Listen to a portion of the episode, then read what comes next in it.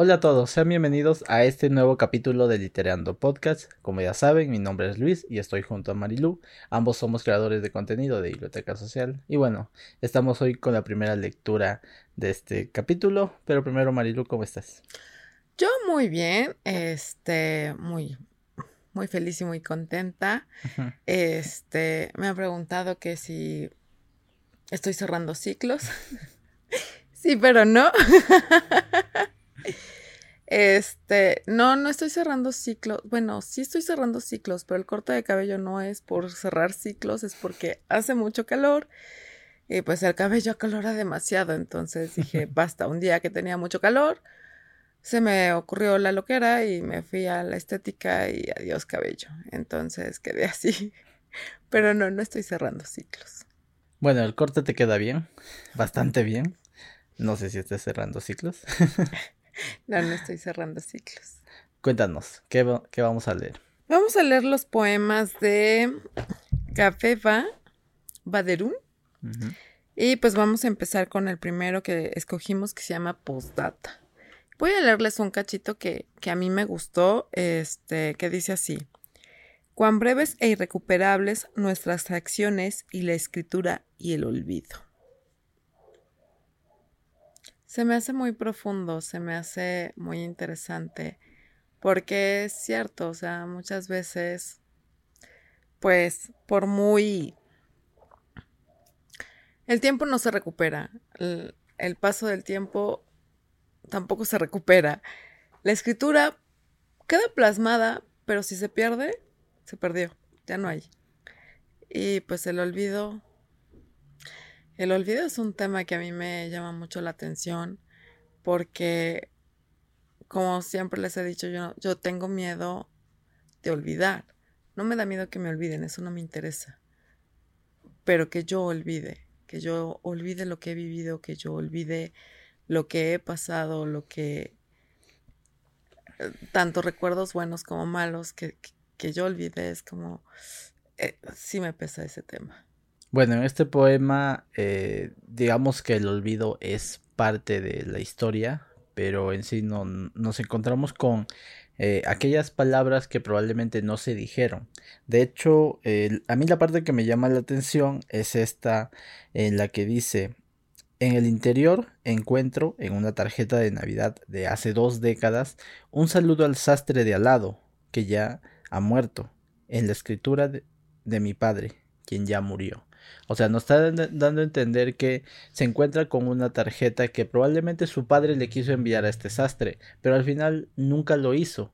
No nos dice por qué o cómo, pero justamente ese es el detalle, que no sabemos si, eh, no sé, por alguna pelea o simplemente porque se le olvidó, no se la dio. Y son palabras que tal vez en ese momento quiso dedicarle al sastre que vivía a su costado, pero al final nunca lo hizo. Entonces te pone a reflexionar qué es aquello que muchas veces no hemos dicho eh, por creer que a veces tenemos más tiempo o por simplemente no querer hacerlo en ese momento. Y luego pues ya no hay oportunidad. E, es interesante eso porque no sé si te ha llegado a pasar a ti que de repente quieres mandar un mensaje y a la mera hora lo borras por cierta o X razón. Y tienes tus razones, ¿no? Pero imagínate que alguien encuentre ese mensaje y que diga, ¿por qué no lo envió? Y, y llegue esa incertidumbre, ¿no? De por qué no lo dijo, por qué no expresó lo que él quería o lo que él sentía. Es interesante esa parte. Pero bueno, en general, este, un buen poema me gustó, nos, nos lleva hacia esa reflexión justamente de aquellas cosas que no se llegaron a decir por diferentes razones. Obviamente traías incluso el mismo olvido, este, de uno que es despistado, pero muy, muy interesante el poema. Pues sí, la verdad es que sí está interesante. El siguiente poema se llama Tiempo y Niños, o bueno, es la traducción del inglés. Em, es, un, es un poema que nos habla la escritora de cómo ella pasaba los fines de semana junto a su familia. La parte que me llama más la atención es esta que dice, dirigidos por mis abuelos en su coche blanco, tras el último tramo de pista de grava, apenas lo suficientemente ancho para un coche e intransitable, con mucha lluvia, siempre llegábamos en el camino angosto enfrente de la casa, listo para el almuerzo, y la ruidosa bienvenida de mi tía. Se me hace muy interesante porque justamente captura la esencia de una aventura, de cómo inicia una aventura, y más cuando somos niños. Sí, obviamente. Es que, bueno, también lo que menciona es que para ir a visitar a la tía era el camino largo, ¿no? Entonces, justamente el que fueran todos me los imagino, porque lo viví, es ir un coche detrás del otro, todos llenos, ¿no? Este, para ir al lugar a donde. En este caso, pues para ir a visitar a la tía que vivía más lejos. Y es interesante que, que todos se, se, reunieran para ir a visitar a la que vivía más lejos. Este, regularmente van todos a la casa del abuelo o de la abuela. Y en este caso es a la tía, ¿no? Y sobre todo la algarabía de, del ruido, de, de, de los comentarios, los chistes, eh, los juegos, eh, las pláticas de adultos, o sea, todo, todo te lo resumen en poco. Esa parte del inicio la rescato mucho porque, como lo digo, ese es, para mí al menos, representa un inicio perfecto de esa aventura y cómo lo vemos cuando somos niños. Eh, yo también vivía esas experiencias de, de los paseos en familia y, debo decir que muchas veces es bonito recordar eso.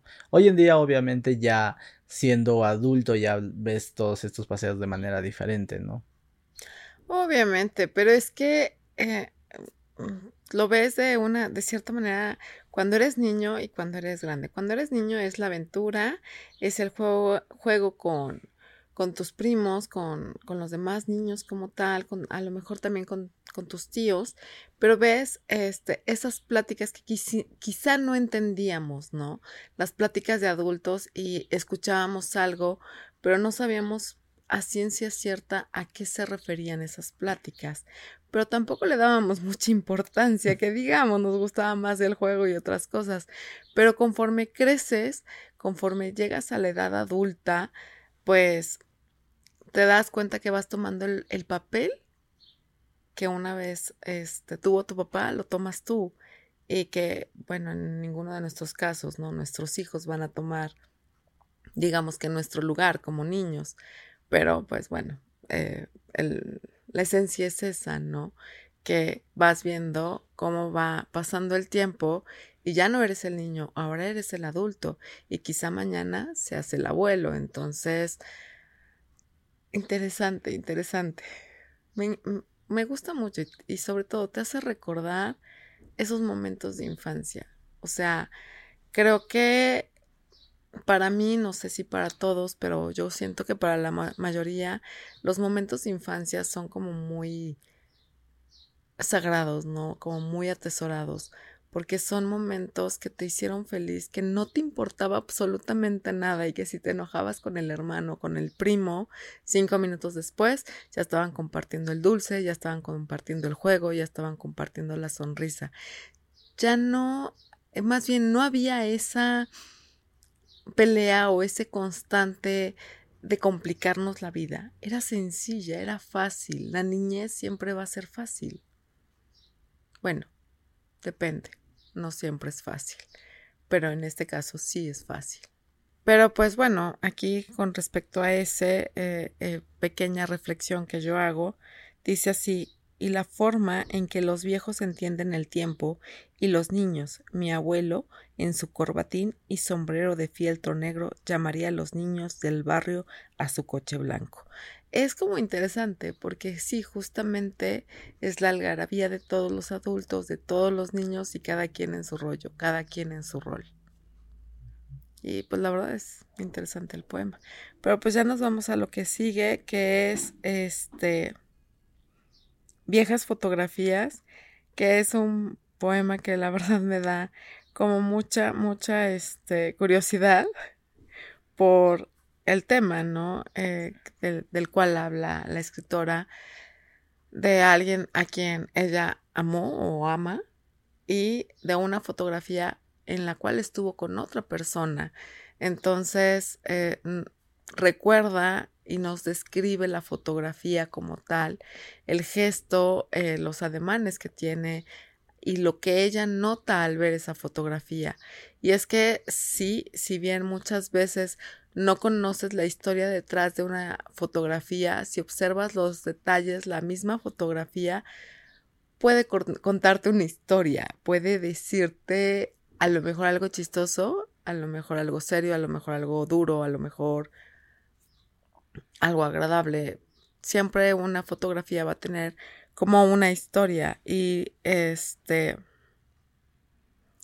y algo que me llamó la atención es que justamente habla de esa fotografía cuando está con otra persona y en el poema dice ella no es invisible ni mi enemiga ni siquiera el pasado creo que amo las cosas que ella amó antes quizás sí quizás no porque a final de cuentas somos cambiantes y vamos cambiando de forma de ser, de pensamiento. Muchas veces la esencia eh, no cambia, ¿no? El que seas una persona sencilla, el que seas una persona humilde o que seas una persona risueña, muchas veces eso no cambia, pero otras cosas sí. Y quizá no sabemos, y ella tampoco lo sabe, si es que eh, aman las mismas cosas o ven las mismas cosas, pero yo creo y yo siento que cada persona vemos de diferente manera a las personas. O sea, yo puedo ver de una manera a Luis y quizá ustedes lo perciben de otra. O sea, yo sé que Luis es bromista, yo sé que Luis es risueño, pero también sé que es tímido y a lo mejor para ustedes se les va a hacer como alguien muy serio, como alguien muy este metido en su rol. ¿Por qué? Porque así lo ven en biblioteca social, pero yo yo tengo otra perspectiva de él, ¿por qué? Porque convivo con él, porque somos amigos, porque siempre reímos, porque siempre estamos pues vacilando y a veces hasta burlándonos de nosotros mismos. De hecho, como ya lo hemos dicho aquí, yo soy eh, clienta de sus burlas, pero es la perspectiva de cada quien, ¿no? Entonces, como yo puedo amar ciertas cosas de Luis, a lo mejor, no sé, otra amiga de él ve algo diferente de, lo que yo no veo. Entonces, pues no sé, pero me llamó mucho la atención cuando dice, no es, no es invisible, pero no es mi enemiga. O sea, tal vez y quizá amamos las mismas cosas de ti. Eso me llamó mucho la atención. Además de la perspectiva, es el hecho de que todos los seres humanos estamos en constante cambio. El yo de hace 10 segundos no es el mismo yo que ahora. Por más que estemos en el mismo lugar hablando del mismo tema, no, es la misma persona. Eso en primera. Y viene hay un detalle eh, sobre la estrofa que mencionas. Porque dice que este, no, no, es, no es enemiga de ella misma, de su pasado, mejor dicho.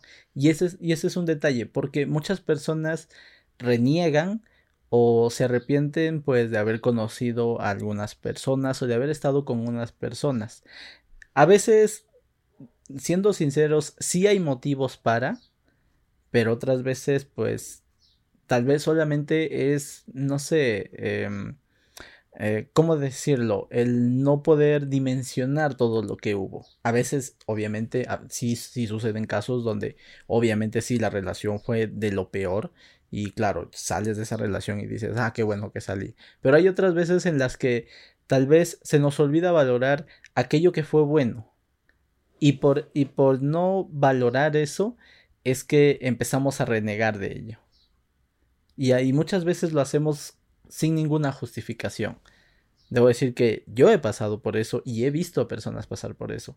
Es que estás enojado, estás molesto. Entonces, cuando estás molesto no eres capaz de ver lo bueno que viviste. ¿Por qué? Porque también hubo cosas malas. Entonces, eso malo opaca a todo lo bueno. Cuando ya las aguas se calmen, cuando ya lo hayas superado, vas a ver y vas a, a recordar entonces los buenos momentos. Mientras todo lo vas a ver negro. Y si me tuviera que quedar con alguna parte de este poema, me quedaría justamente con la frase final, que es te estabas comenzando a ir. En esta última parte la escritora deja en claro que esa persona que ve en la fotografía ya no se encuentra en su vida, o al menos es lo que podemos inferir. Y lo segundo es que probablemente hubo todo un proceso de alejamiento que hasta cierto punto a veces uno es este inconsciente de esto, ya sea la persona que está junto a esa persona que se aleja o, o tal vez que seas la persona que se aleja.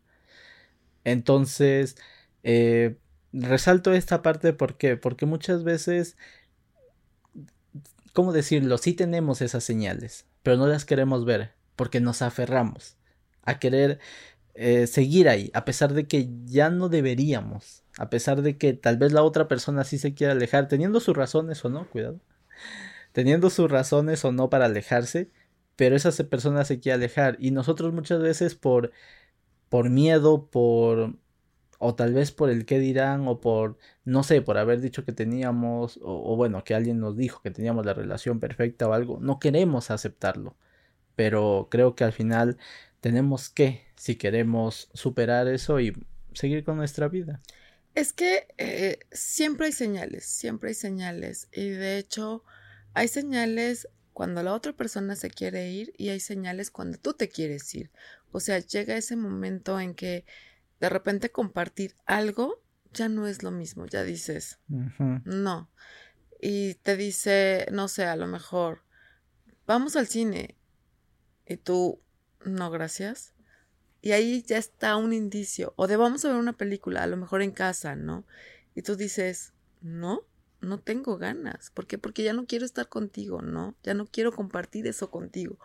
O este cualquier detalle que a lo mejor haga la otra persona y te molesta, te irrita, o sea, que antes a lo mejor te gustaba, pero ya no te gusta, ya te irrita, entonces ya hay una señal de que por ahí ya no es. Entonces, siempre hay señales. Bueno, es que eh, creo que es un tema un poquito más complejo que eso, pero a veces, por ejemplo, también hemos hablado del espacio personal. Hay personas que quieren tener netamente su espacio personal y hacer algo que ellas netamente les guste, sin, sin necesidad de tener que compartirlo con otra persona.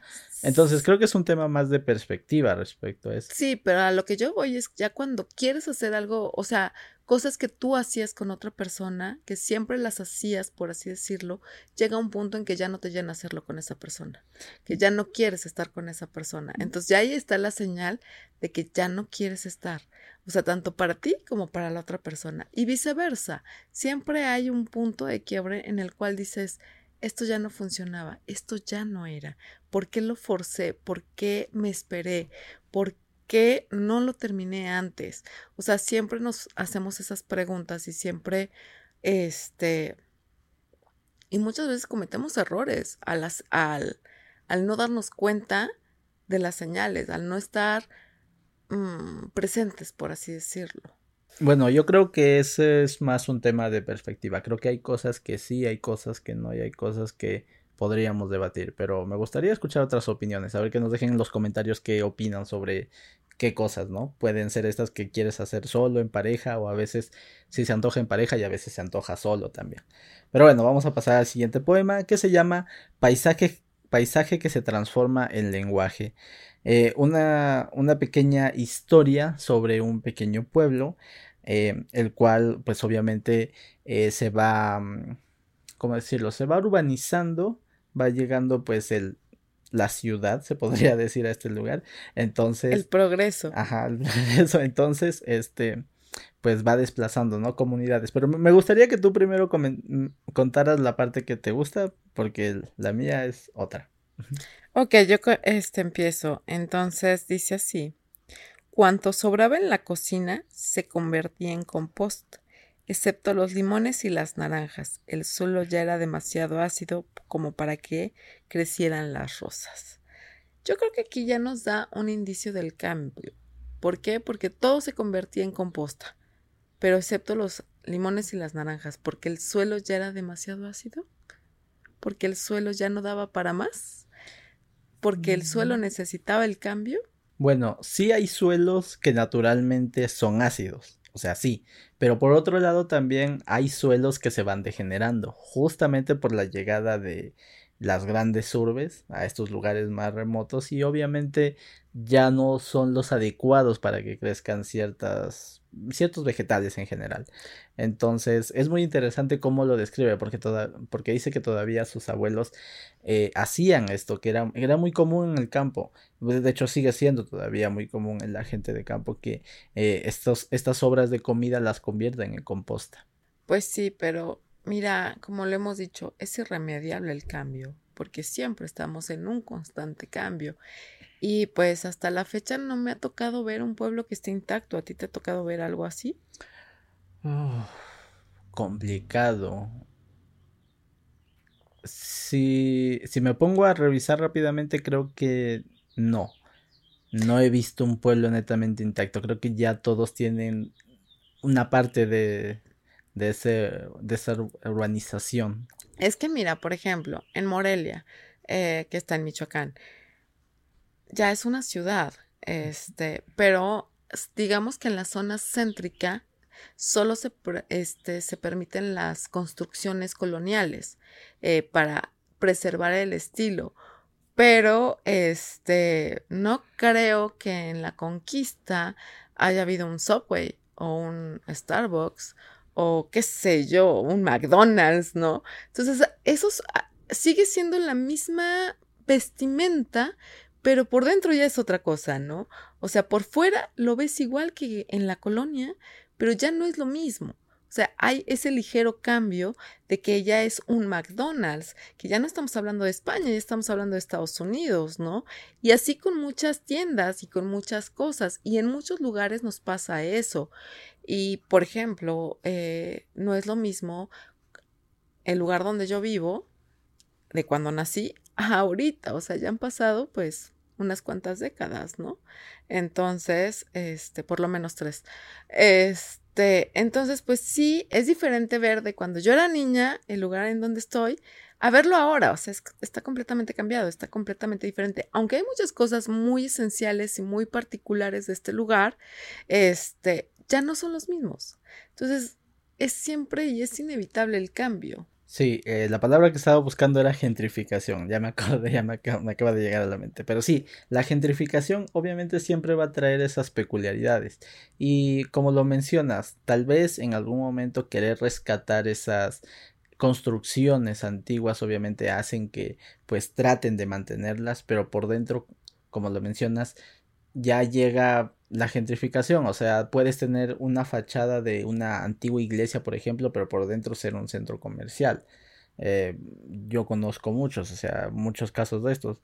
Eh, em, pero a, lo que voy es que justamente eh, en este poema vemos eso, vemos cómo esta pequeña localidad se va gentrificando tanto que, ya eso voy, al último párrafo que es el que me gusta, dice, muy poca gente recuerda que las palabras de la noche eran de las ranas y del silencio. Obviamente, eh, un lugar que antes era tranquilo, que antes era silencioso, hoy en día ya no lo es, es un lugar bullicioso, obviamente con toda la urbe extendida, ¿no? Y entonces ese lugar, ese pueblo donde la escritora vio a sus abuelos, o bueno, o bueno, al menos lo que nos refleja este poema, ya no existe. Lo único que queda es solamente el nombre, y por eso me encanta, me encanta, me encanta el título del poema. El paisaje que se transforma en lenguaje. Porque ya no queda más. Solo queda historia, se podría decir, solo oral. Oral o escrita, ¿no? A final de cuentas. Eh, porque siempre vamos a tener lo que es la pintura, la escultura, eh, la escritura de, de un lugar como tal. Este, siempre vamos a encontrar algo que nos deja la huella de, ¿no? Y es como una de las cosas que yo rescato es la historia eh, tal y como fue, o sea, no necesitamos cambiarla, porque ¿para qué cambiarla? El pasado si podemos cambiar el presente para mejorar el futuro, eso es lo que yo pienso. Pero este sí, o sea, nos deja eso, solamente el lenguaje, el lenguaje oral, el lenguaje escrito, el lenguaje corporal tal vez quizá. ¿Por qué? Porque son los rasgos también de, ese lugar. La gente originaria de tiene ciertos rasgos, ¿no? Entonces también nos deja eso y es como muy interesante. Y eh, realmente como poema me gustó mucho. Eh, creo que también nos invita un poquito a la reflexión, ¿no? A no, a tratar al menos de gentrificar menos. Creo que sería válido, sobre todo el desplazar a personas que ya han vivido durante generaciones en esos lugares. Al menos reflexionemos un poco. Sí, este, no permitamos que lleguen cosas mucho, muy caras a lugares donde eran muy económicos, porque viene el desplazamiento como tal. Pero bueno, nos vamos a nuestro último este poema y pues preparen los Kleenex porque para mí es un tema que duele. Y se llama La llamada. Nos cuentan que es una chica que sale de su casa y recibe la llamada de su mamá justo en el momento en que se va más lejos, más allá de casa, ¿no? Es como un tema muy, muy sensible, supongo, para muchos, que sales de casa y no sabes cuándo vas a regresar, que sales de casa y, ya no va a ser lo mismo. Pero hay algo aquí que, que me llama mucho la atención y que, que te deja un sabor un poquito doloroso. Pero pues bueno, les voy a leer tantito este, para que entiendan más o menos de lo que hablo. Me voy a otro sitio, cada vez más lejos de donde partí. A lo largo de las siete horas de diferencia horaria, temo que nunca la volveré a ver. ¡Auch! Híjole, o sea, saber que tu aventura, saber que tu camino, saber que tu destino o saber lo que tú estás buscando para ti, lo que tú quieres para ti te va a apartar de los tuyos, no es un tema fácil, no es un tema que puedas tomar la decisión en frío y decir, ya, me voy y no regreso más. No, es, es una decisión muy difícil y, y siento que como hija, a veces quisieras decir más o, o tal vez decir menos, ¿no? Y justamente aquí en este poema una de las cosas que nos explica es que no, no le dice que quizá no la vuelva a ver, pero que su mamá lo sabe. ¿Por qué? Porque también se calla cosas, porque también no dice las cosas, ¿no? Entonces, no sé, terminé de leerlo y sí me partió el corazoncito. Bueno, empecemos con el viaje, bueno, con la aventura todo, todo viaje, toda aventura, todo alejamiento de esa zona de confort muchas veces nos da miedo. Pero a veces, y lo digo por experiencia, a veces después de ese miedo empiezas a tener una, una sensación un poco extraña. No sé, no me viene a la mente la palabra exacta, pero sientes como una especie de tal vez alegría por, por estar explorando, pero también por pero, también, este, ¿cómo decirlo? Eh, se alimenta la curiosidad, eh, te das cuenta que ya diste el primer paso, ya diste el segundo y quieres volver atrás y sí, sí, sigues con miedo de esa aventura, de qué te va a deparar el futuro, pero ya no quieres volver atrás, o sea, o sea, ves y dices, si retrocedo, o sea, ya llegué hasta aquí, si retrocedo, puedo contarlo como experiencia y va a estar, y va a ser algo genial pero dices, no, hay, hay algo que te impulsa a dar ese siguiente paso. Entonces, vemos esto en este poema, justamente, vemos cómo este personaje se fue de su casa y obviamente empieza esa, aventura como, como cualquier persona, sin importar la edad, obviamente. Empieza esa aventura y como cualquier persona tiene miedo, pero aún así sigue.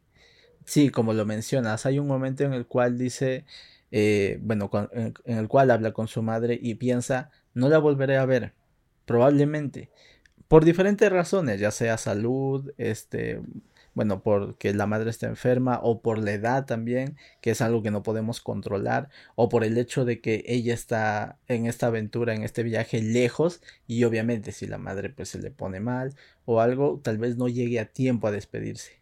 Pero a pesar de eso, ella entiende que tiene que seguir adelante. Porque si no sigue adelante, tal vez va a ser una buena experiencia, pero no va a ser del todo satisfactoria. Y eso lo comprendo perfectamente. Sí, eh, mira, hablas de salir de la zona de confort, que también eso no es fácil y muchas veces ni siquiera te das cuenta de que estás en una zona de confort. Entonces, salir de esa zona no es fácil. Alejarte no es fácil, pero como dices, ya diste el primer paso, ya diste el segundo paso y empiezas a sentir la satisfacción de yo puedo, quiero más. Entonces, sigues caminando hacia delante, por así decirlo, no miras hacia atrás y si miras dices, chin, lo siento, quiero seguir más este camino. Y muchas veces la vida misma te lleva de la manita de una manera muy grotesca hacia el camino que tienes que, que ir, ¿no? no sé, es algo interesante porque sí me ha tocado salir de, de, zona de confort como tal y sientes que eh, le dije a mi mamá eh, en una ocasión, siento que la vida me está escupiendo, siento que la vida me está diciendo, hey, despierta, esto no es tuyo, sigue, vete, vete, vete. Entonces sí, empiezas a agarrar el camino y sí sientes miedo, mucho miedo, y sientes la incertidumbre de qué va a pasar, qué voy a hacer, cómo lo voy a hacer. Y no quieres, y si sí quieres, y pues ya muchas veces ya no te queda de otra más que seguir. Entonces, sigues dando y te das cuenta que puedes hacerlo, te das cuenta que puedes salir. Y muchas veces a lo mejor, como toda acción tiene una reacción, y ella sabe de esto, su madre también lo sabe y lo entiende, lo entienden perfectamente ambas. Entonces, pues no queda más que seguir. Y justamente la parte que me llama más la atención es la que sigue a la cual leíste, que dice, quiero decir en voz alta que estoy perdiendo un centro al que puedo volver, pero no lo hago. Y como lo estamos mencionando, obviamente, ella sabe que puede volver, sabe que, sabe que Em, tal vez su madre o su familia no, no, lo va a ver como un fracaso e incluso ella misma podría verlo como un éxito hasta cierto punto. Pero dentro de ella sabe que puede seguir haciendo este viaje, puede dar más de sí y puede avanzar, puede dar ese otro paso y luego otro. Y así pues encontrar el objetivo que ella considere que es ya el adecuado. Entonces me gustó mucho este poema, sí, como lo mencionas, eh, un tanto doloroso, sobre todo el tema de la madre, eh, porque creo que a todos nos ha pasado eso de si no estoy en ese momento, tal vez me sienta mal. Si es que no llego a estar con esta persona que quiero, en este caso su madre, eh, me siente mal cuando no esté ahí. Pero a veces también debemos asumir esos riesgos. A veces también es bueno salir de esa zona de confort que, como lo mencionas, a veces también uno no se da cuenta de esa zona de confort. Y, y cuando quieres salir, obviamente te, te da mucho miedo, no sabes hacia dónde dirigir. Y obviamente, eres tú quien está viviendo ese momento. No hay una persona que netamente llegue y, diga, y, y te diga, perdón, haz esto o haz lo otro para que te vaya de esta manera o de esta otra. No, porque si bien es cierto, algunas personas te pueden dar una guía, solo tú sabes que estás viviendo en ese momento. Algo interesante que acabas de decir, que te cuestionas el, el si no estoy en el momento en que. Y es una de las cosas, no nos educan para la pérdida no somos educados para la pérdida. Y de hecho, muchas veces cuando tenemos un fracaso eh, dentro de nuestra formación, que no tenemos uno, tenemos un buen, este, no nos enseñan a lidiar con esto. Entonces, una de las buenas formas de lidiar y que ella nos lo está diciendo es, sigue adelante, sigue adelante, o sea, que nada detenga tu camino. Y una de las cosas que yo he platicado con amigas y que también te lo digo a ti y que yo creo que ya va a ser como eh, mi lema o parte de vida, ¿no? Este, ya no vivas para los demás, vive para ti.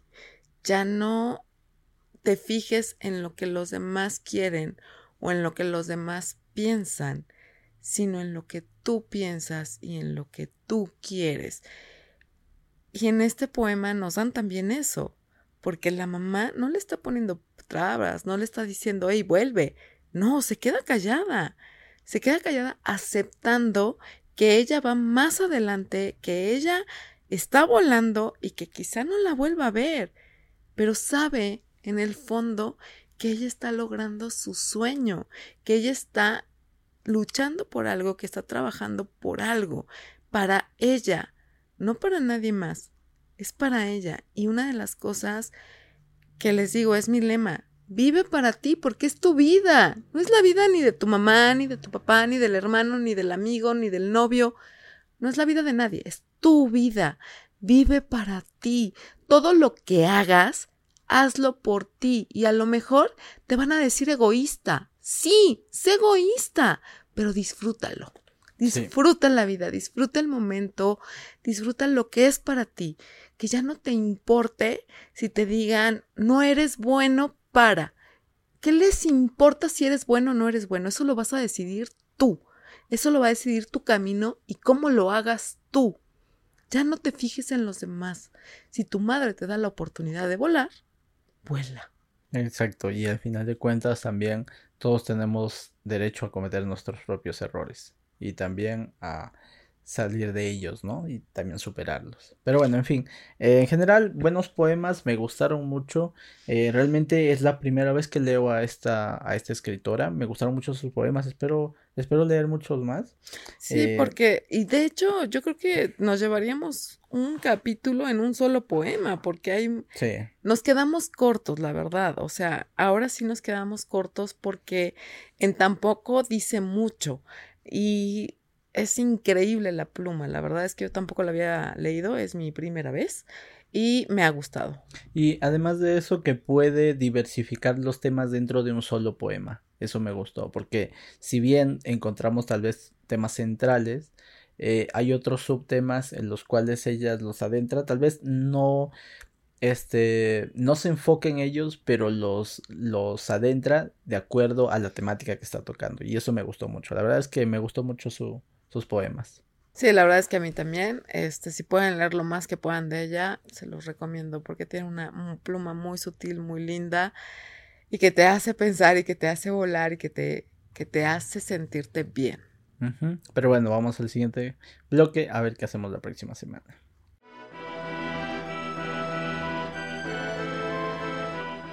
Y bueno, queridos, todos estamos ya de regreso, este, para ver qué, ¿Qué vamos a hacer la próxima semana? Para eso no lo va a decir Luis, pero siéntanse un poco en suspenso. Sí, la próxima semana vamos a hablar de un manga. Y obviamente, como sabemos qué manga es, ahí va a aparecer. Va a aparecer el nombre también. Eh, no lo voy a pronunciar porque no soy bueno en japonés. Pero seguramente ahí aparece su nombre en español. si no aparece, entonces no. Obviamente esto no es nada improvisado. Está planeado. Pero esa va a ser la lectura de la próxima semana.